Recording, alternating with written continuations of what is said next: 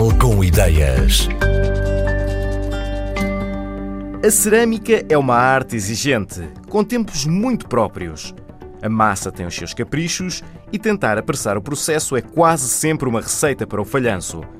Patrícia Lobo até nem estava relacionada com esta área, mas deixou-se fascinar pelo desafio que esta arte manual lhe apresentou. Moldar barro para fazer o que muitos já faziam não era suficiente e por isso começou a criar candeeiros de cerâmica. Eu, desde pequenina, que adoro fazer coisas artesanais e pôr a mão na massa e experimentar coisas. Trabalhei muito tempo em televisão, publicidade, cinema, mas foi sempre um escape criar as minhas peças, fazer restauro, fazer eh, bijuteria, fazer outros acessórios de moda.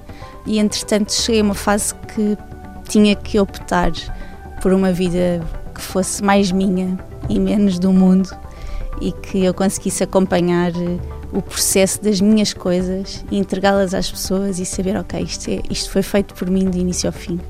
E um dia, no dia dos namorados, o Eduardo ofereceu-me um curso de roda de oleiro. Isto parece tudo muito cinematográfico, mas é verdade. E fomos os dois fazer esse workshop.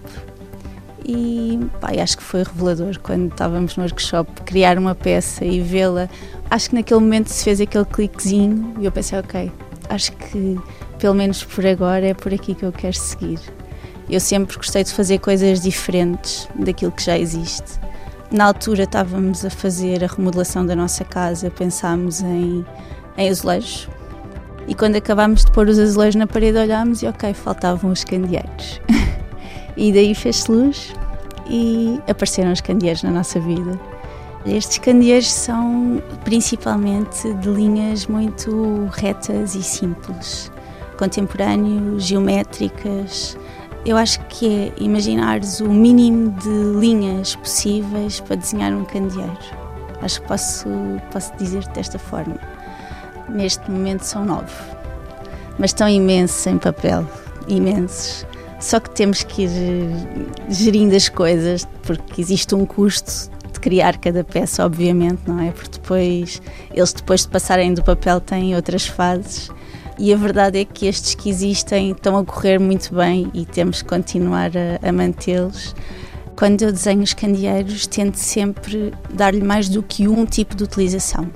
Acho que é importante hoje em dia as pessoas se cansarem de repente de ver um candeeiro de teto poder reutilizá-lo de outra forma. Por isso temos imensos uh, modelos que, para além de teto, podem ser de, de, mesa, com um pequeno utensílio podem ser de parede e a pessoa pode comprar essa peça no momento ou pode comprar depois mais à frente, se cansar de ver o candeeiro no teto e quiser que ele se transforme num candeeiro de parede. Temos de todos os géneros, desde parede, de teto, de pé, agora também temos um candeeiro com um pé de madeira. Foi desenhado com aquele modelo, mas pode ser usado com qualquer um deles.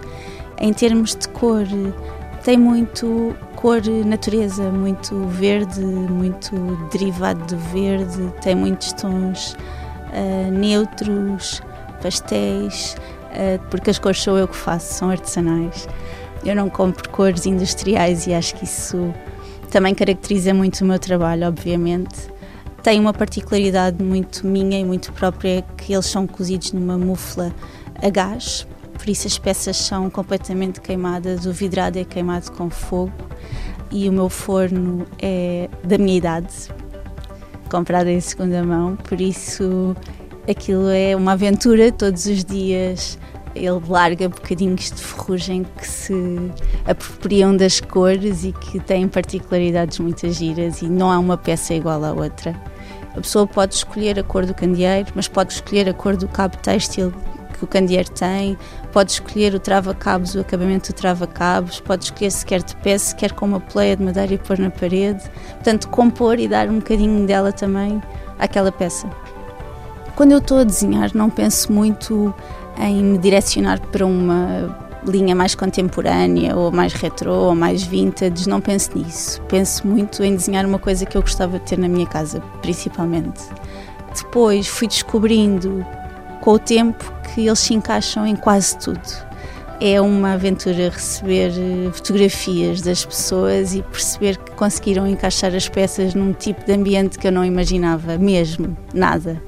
Perceber como é que cada pessoa e cada identidade consegue pegar numa peça e de repente colocá-la num espaço dela e fazer com que aquilo pareça que teve ali, que foi feito para estar ali naquele espaço e eu nunca imaginei que pudesse estar num espaço daquele género. As colaborações com arquitetos e designers de interiores, interessados nos candeeiros de cerâmica para os espaços que projetam, fez com que a marca de Patrícia Lobo crescesse muito e atualmente se tornasse, nas palavras da criadora, uma atividade para muito mais do que tempo inteiro.